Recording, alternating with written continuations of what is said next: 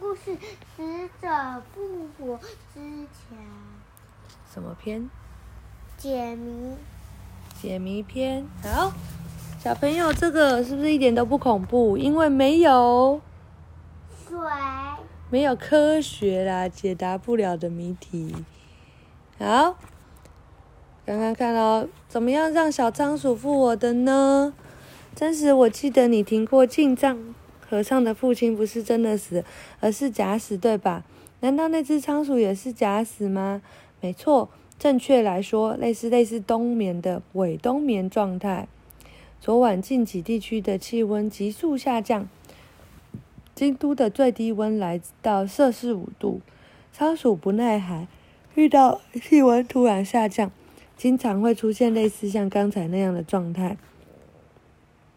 摄氏十度以下，仓鼠的行动会变得缓慢；五度以下就会变成伪冬眠的状态。你向它哈气是为了让它身体回暖吗？当然，我还以为这是什么复活魔法哎。真实看到一脸健认真的健太，露出苦笑。可是为什么仓鼠一冷就会进入伪冬眠？伪冬眠和一般的冬眠有什么不同呢？听到美西这么问，真实接着说：“问得好，冬眠原本是为了在严峻的大自然中生存，像是熊、松鼠等都具有这样的习性。在寒冷且食物不足的冬季，它们会降低体温，减少呼吸和心跳的次数。冬眠是为了帮它们节省能量。”哦，原来是这样子。意思是说不吃东西也没关系吧？真方便。那既然这样，我要来冬眠。我最讨厌冬天了，天气一冷，早上就会起不来。很可惜，人的身体是无法冬眠的哟。一般来说，人的体温如果低于摄氏三十度，就可能会有生命危险。同样的情况，如果发生在仓鼠身上，也一样。仓鼠原来栖息在温暖的环境中，并不会冬眠。尽管有伪冬眠的现象，那也是名称叫做冬眠。但那个状态对仓鼠来说其实是很危险的，所以一发现就必须立刻帮它取暖，让它醒来吗？应该要在伪冬眠状态发生之前就先预防，避免让它在太冷的地方，这才是饲养的重点。见他美西佩服的点点头，真是果然厉害。我只知道昆虫的常识知识，你却是什么都知道。不，发现森林木木木眼蝶的健太也不差哦，就跟阴阳师一样。真的吗？真听到真实说自己就像阴阳师，健健太感到心口发热。不过你是怎么发现那只仓鼠在尾冬眠的？我也不太确定。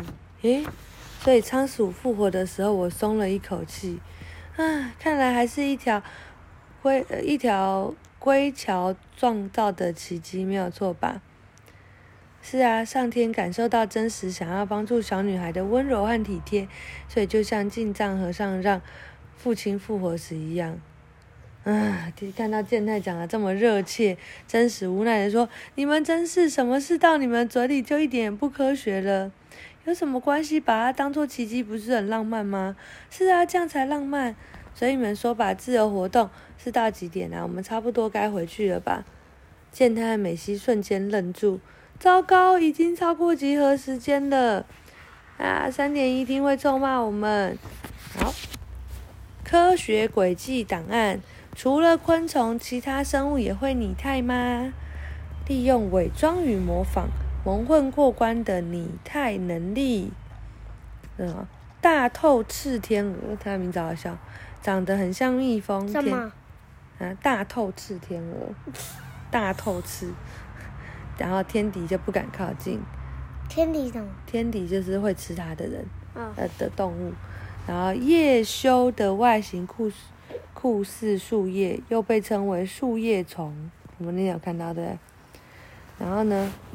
哦，这个是什么？这个是章鱼，原本的长得像章鱼，但它会假装弄成比目鱼，然后把头塞到土里变成海蛇，然后把手全部举起来就变成海葵。